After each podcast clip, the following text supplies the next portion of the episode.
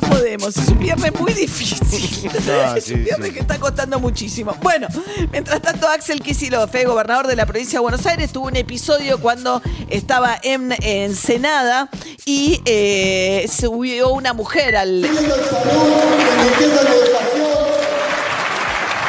pero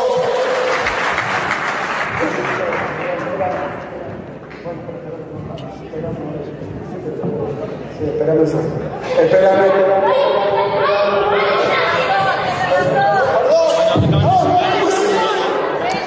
Se sube una mujer al escenario y quiere, eh, primero se queda al lado de Kicillof y después intenta arrebatarle el micrófono para hablar y ella quería denunciar un tema, dice que en las escuelas no se aprende y quería hablar de falta de pediatras en las guardias de los hospitales públicos. En ese contexto, el protocolo se activa de la guardia de los seguridad de Axel Kicillof y un poco violentamente la sacan del escenario. En, en un momento dice, déjenla, déjenla.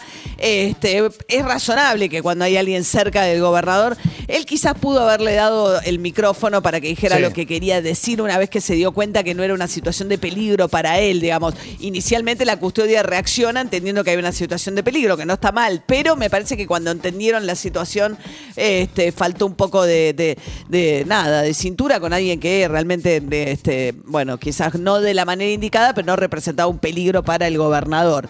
¿Qué más dijo el gobernador en ese acto?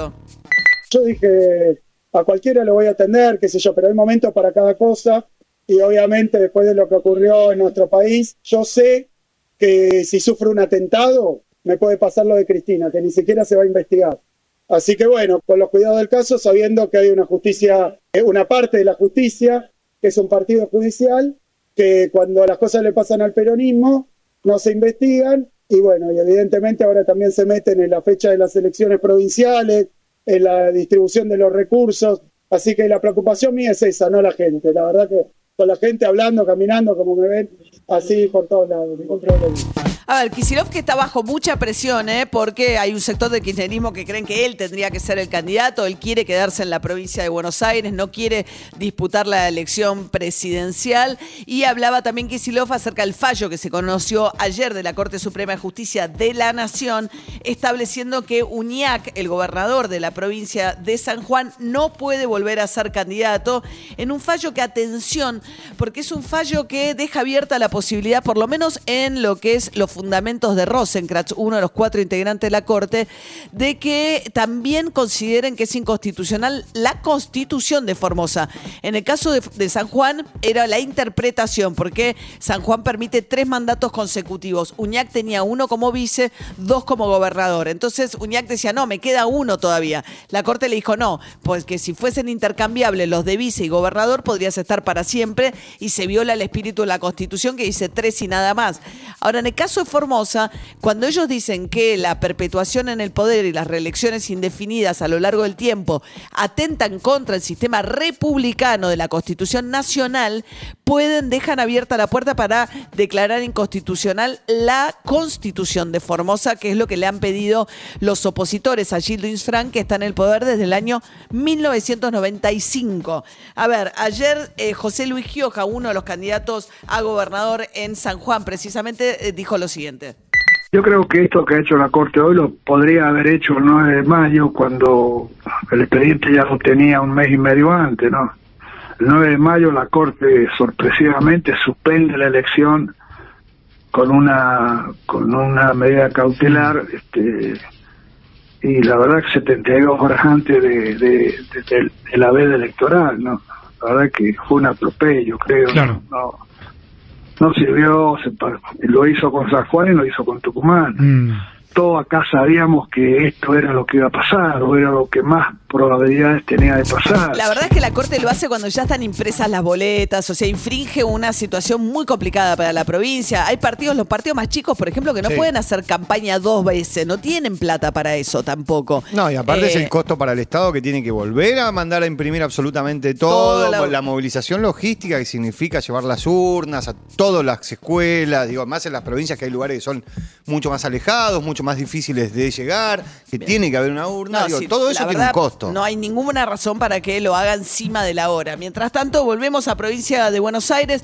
Ayer la ministra de Desarrollo Social, una eh, dirigente muy cercana a Alberto Fernández, eh, desatendiendo un poco la instrucción de Cristina Kirchner, que quiere un solo candidato, al igual que Sergio Massa, dijo que ella se va a presentar en la provincia de Buenos Aires como candidata a gobernadora Victoria Tolosa Paz.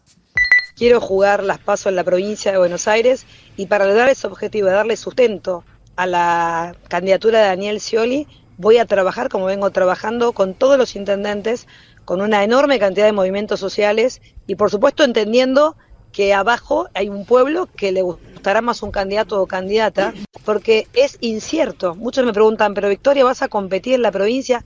Nadie sabe hoy contra quién voy a competir. Yo voy a competir. No está claro contra quién. Y eso me parece que la única persona que lo sabe es Cristina Fernández de Kirchner, porque no definieron todavía quién es el candidato. Hoy hay una foto que te refleja un posible escenario. Quiero verlo en 15 días, ese posible escenario, y más de uno se va a sorprender. Bueno, ella deja abierta la posibilidad de que Cristina Kirchner finalmente le indique a Kisilov, y Kisilov no le quede otra que aceptarlo, que sea candidato a la presidencia.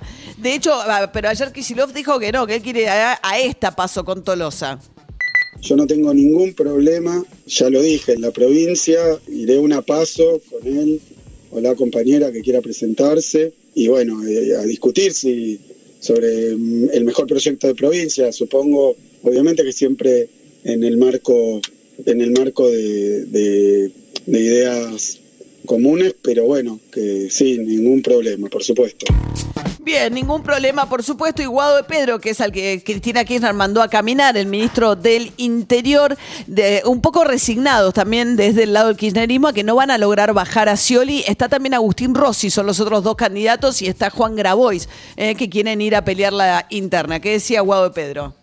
Dentro de nuestra fuerza hay una discusión hoy que algunos quieren tratar de, consen- de consensuar candidatos o candidatas eh, y ot- otros no. Me parece que por las características de la ley de las pasos, si hay un sector que quiere participar de las pasos y no quiere participar del consenso, eh, lo más probable es que es- esa discusión a, la que te referís vos también dentro de de nuestra fuerza termine resolviéndose en unas pasos, porque Bien, ya eh, de- un poco resignado el kirchnerismo a que no puedan este, que lograr que todo el mundo acate el dedo de Cristina Fernández de Kirchner, que finalmente es lo que están pidiendo.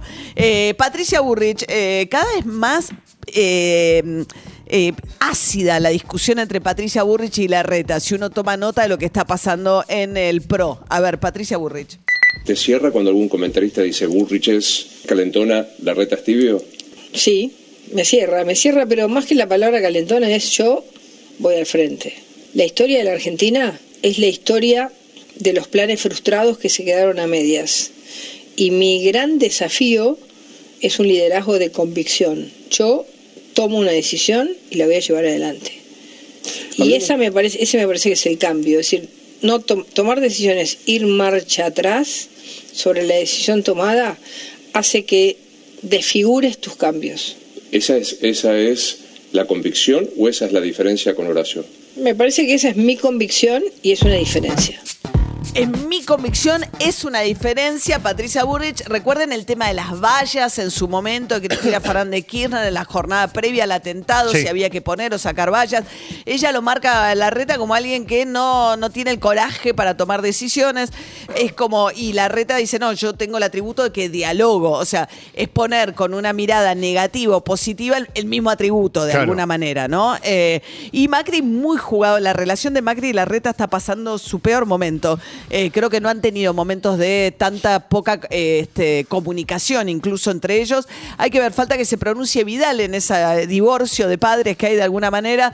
Hay quienes dicen que al final del día va a terminar jugando con su amigo Horacio Rodríguez Larreta. Si me tengo que poner la 10 de Messi, me la voy a poner. Ahí va, bueno, no sabemos qué camiseta se va a poner todavía. Eh, Jorge Macri, Leonar, eh, Leandro Santoro, desde el frente de todos, le dijo, ¿qué hace? Renunció ayer a ser intendente de Vicente López. Dice, ¿por qué tenemos que tener un candidato que se llame Macri y que venga de Vicente López? A ver, Jorge Macri. Santoro va a hablar de mí, porque no puede hablar de la economía. Este, a mí me gusta hablar de los problemas reales de la gente. Eh, a mí no me gusta andar por la vía haciendo como si nada ocurriera. Nosotros tenemos problemas, tenemos que enfrentarlos y tenemos que, tener la decisión de enfrentarlos. Bueno, ayer hablábamos con este Martín Redrado, economista ligado a Independiente, respecto de su opinión sobre el fideicomiso de Maratea, al que le designó un interventor en la IGJ, que es la Inspección General de Justicia, que es el organismo público que supervisa a las sociedades. Es un dirigente de la Cámpora, el que ocupa la dirección de la IGJ, se llama Nissen de apellido. ¿Y qué pasó? Néstor Grindetti salió, que es candidato de Patricia Burrich en la provincia de Buenos Aires y además es presidente, bueno, es intendente en liso de licencia de Lanús y además es presidente interino Y además inde- es, independiente. es candidato a gobernador por eh, Patricia o sea, ostenta tres cargos. Empecé por ahí. Sí, pero la semana que viene puede dejar de ser presidente. A ver qué dijo sobre el fideicomiso de Maratea este Grindetti. algo que en principio eh, eh, es loable, digamos, porque están ayudando, están ayudando al club. La IGJ toma esto que lo único que produce, Gabriel, lo único que produce es daño, porque eh, obviamente alguien que está pensando hacer un aporte hoy no lo va a hacer. Entonces, este, y la verdad que eh, no veo dónde- a quién están protegiendo, este, por qué están actuando de esta forma. No, yo trato de no ser supicaz, porque lo- hice tremendo esfuerzo para no meter la política y la grieta en, en- en esta situación independiente. Pero cuando le trato de encontrar una explicación profesional, digamos, la verdad no le encuentro sentido. Bueno, hay unas cuestiones que inscribió la- la- el fideicomiso Maratea en Neuquén, siendo Sí. que, digamos, el, Independiente está en Avellaneda, él tiene residencia en Capital, él se autorreguló sus ingresos, digamos, su comisión, que va a ser del 5%, y faltaba la transparencia mostrar efectivamente el fideicomiso. Él dijo que además se demoró unos días en presentar los papeles. Entonces existe la suspicacia de que si es la cámpora, como Independiente tiene mucho pro, en realidad estarían actuando para perjudicar al club por la cuestión política. En su momento habían señalado que eh, eh, fue radicado en Neuquén porque te- tributariamente era más amigable.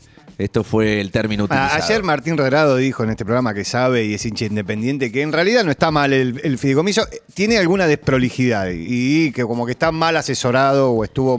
Dijo que estaba mal asesorado Claro, Maratea, digo. ¿no? En la constitución Claro, y del... Nietzsche y Quería Ricardo- juntar 800 millones de pesos. Perdón, y Ricardo Nissen, el titular del IGJ, dice que le dio plazos que no cumplía Que no Maratea cumplió. para presentarlo en la IGJ.